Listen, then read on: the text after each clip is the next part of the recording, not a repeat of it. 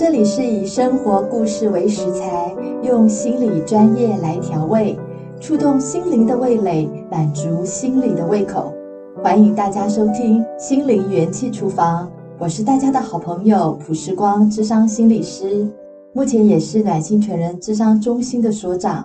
专长亲子智商、青少年心理成长议题、成人情感、职场霸凌、身心症照顾与改善。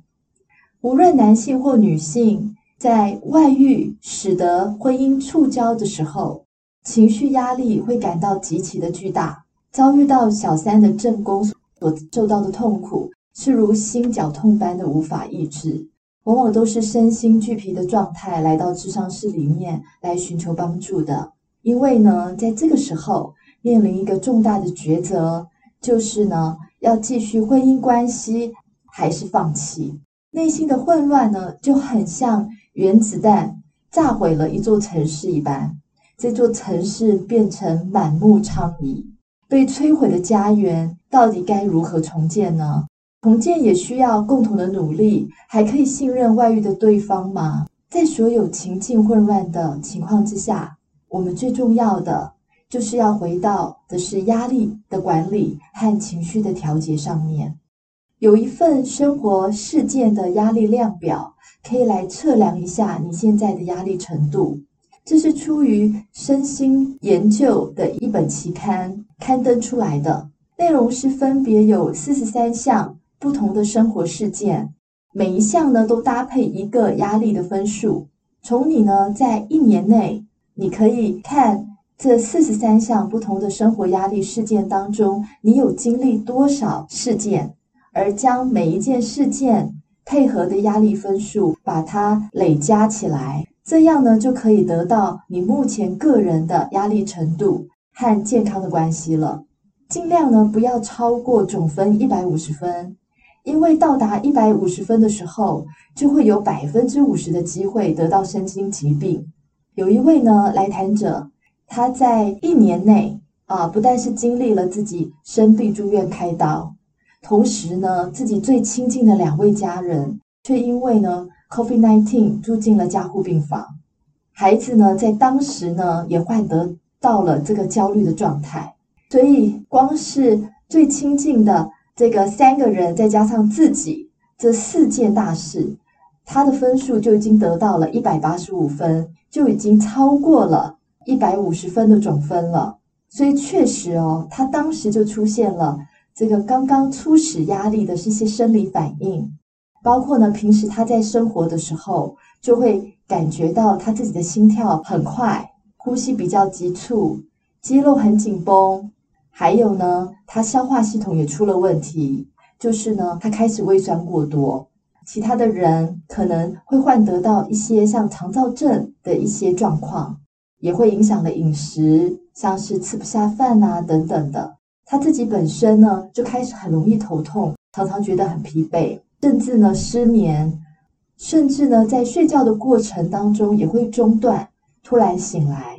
这个时候呢，如果已经有了这么明确的这个生理的压力反应的话，就要建议你要赶快先去寻求身心科医师啊的给药，并且呢建议你可以配合心理咨商。来缓解生活压力造成的身心影响，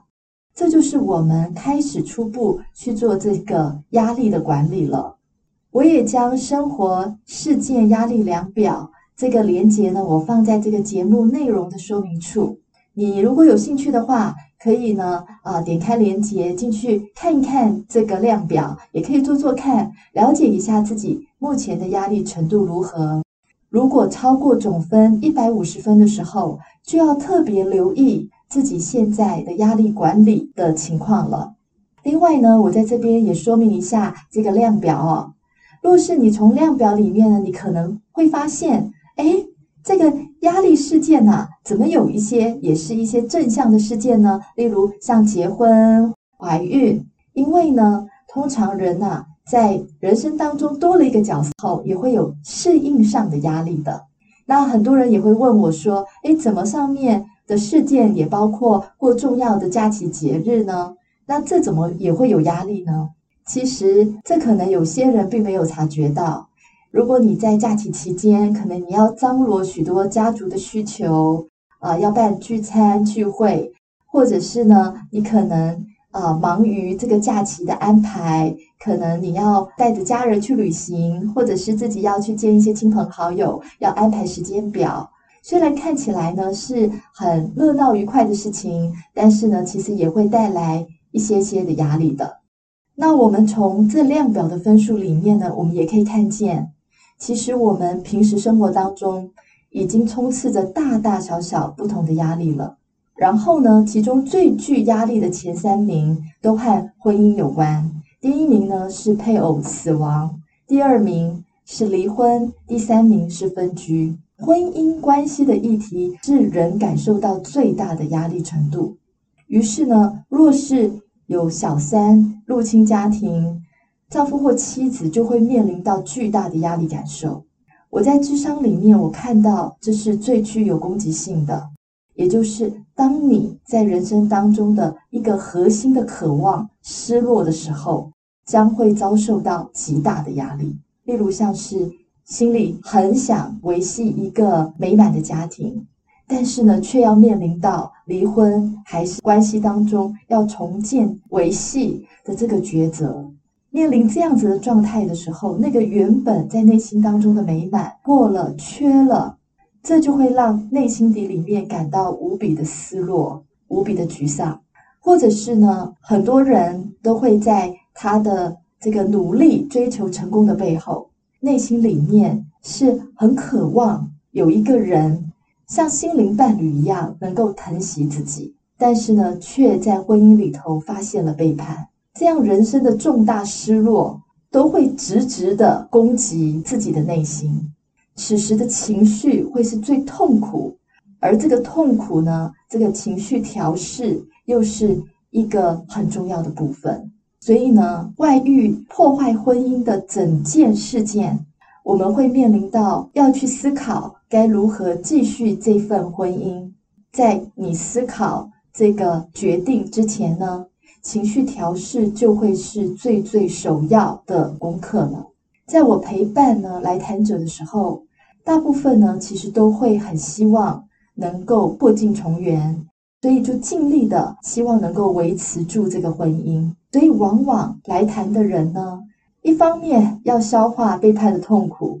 另外一方面又要重新去建筑这份关系的连接和信任。还要处理创伤后自己的这些压力反应，所以实在是非常的辛苦，也非常的让人心疼，也知道是非常非常不容易。所以在这个时候，我想要分享一下，如果在婚姻当中发生这样的情况的时候，在初始的这个状态下，我们该如何调试情绪呢？我们若是以原子弹炸毁家园的破坏性，和内心冲击的混乱来看，在这个初始的阶段，有几项事情是可以注意到的。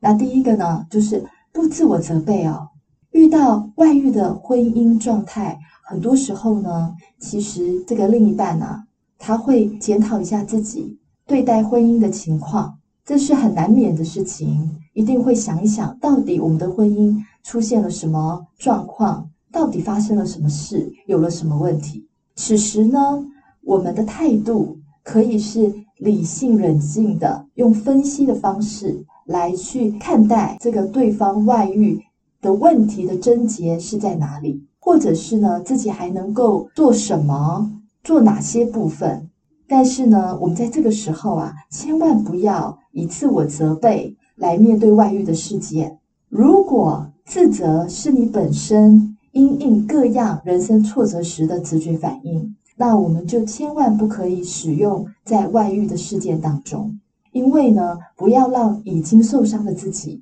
又再度把自己放在一个弱势的一个被责备、被责怪的位置了。第二个呢，不要一味讨好，很多时候呢，还想要维系婚姻的时候，可能会出现的反应是挽留，就会有挽留的态度。或者是当看到对方这个外遇的对方还有意重建关系的时候，就是自己也会是希望能够再努力啊，去看看能不能再重建起这份关系。我们可以有这样子的态度，但是呢，不要一味的讨好。我们要按着自己的能力所及，自己心里所愿去做。因为想想自己已经要面对一个满目疮痍的内心，已经要很努力的去复原自己内心的状态了，所以不用非常刻意的要做出一些讨好的事情，因为那会掏空你仅有的能量，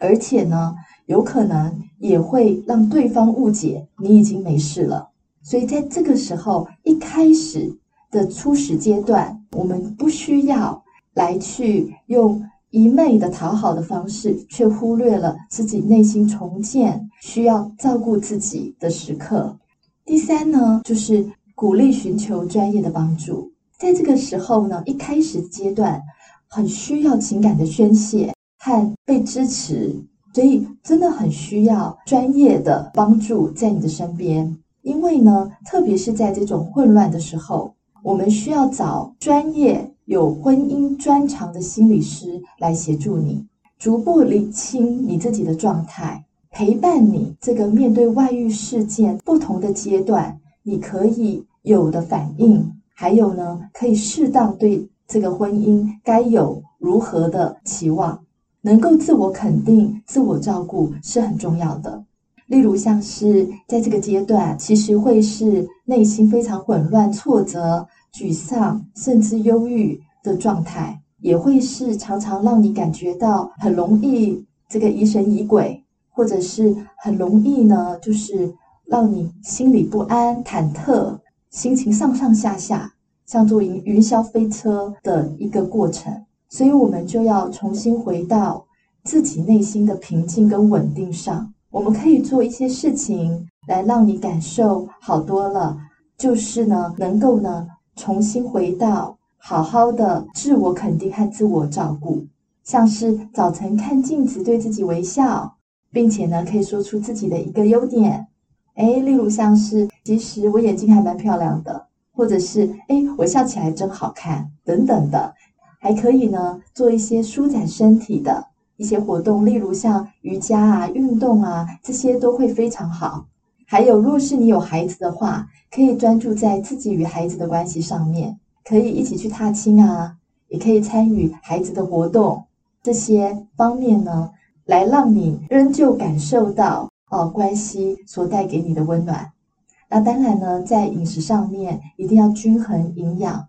那也可以呢，在这个时候呢，和朋友呢去见见面，做个聚会。下一集呢，我会提到更多。这个情绪调试的方法，也欢迎大家到时可以收听哦。那第四点呢，是建立适当的期望。大部分呢都很希望能够回到过去相爱的那个时刻，相爱的那份关系。但是呢，我们需要建立的是适当的期望，因为关系是双方的，每一个婚姻的状况是不一样的，也该依照你认为对婚姻的期待来看待这个关系。目前的发展，还有这个关系目前到啊，你所期待的婚姻关系到底还有多少的差距？所以我们需要冷静的评估、观察现在关系的状态。所以呢，在初始的阶段呢，常常会面对到一个情况，就是呢，会在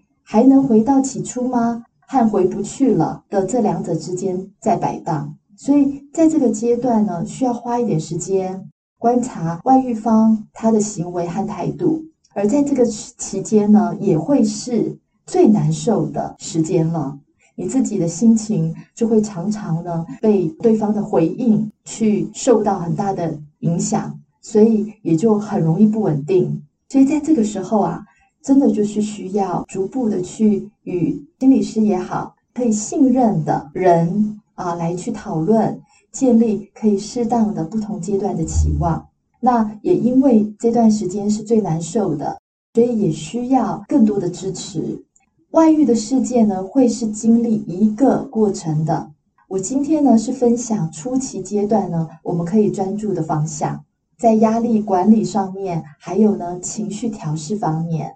但是婚姻之后会是怎么样进展？常常呢会因为两个人的互动。变成的是非常的个别化的。我很想鼓励呢，在这个阶段的时候，还有在面对外遇事件的历程啊，不要自己一个人来面对，因为呢，这是一个很重要关键的时刻，也是人生一个很重大的事件。所以我鼓励你可以开放自己，寻求周遭的帮助，才能将自己带往最健康的方向。期盼今天的分享对你会有所收获，希望在你的生活中可以陪伴鼓励你。欢迎你下周的收听，我们空中相会，拜拜。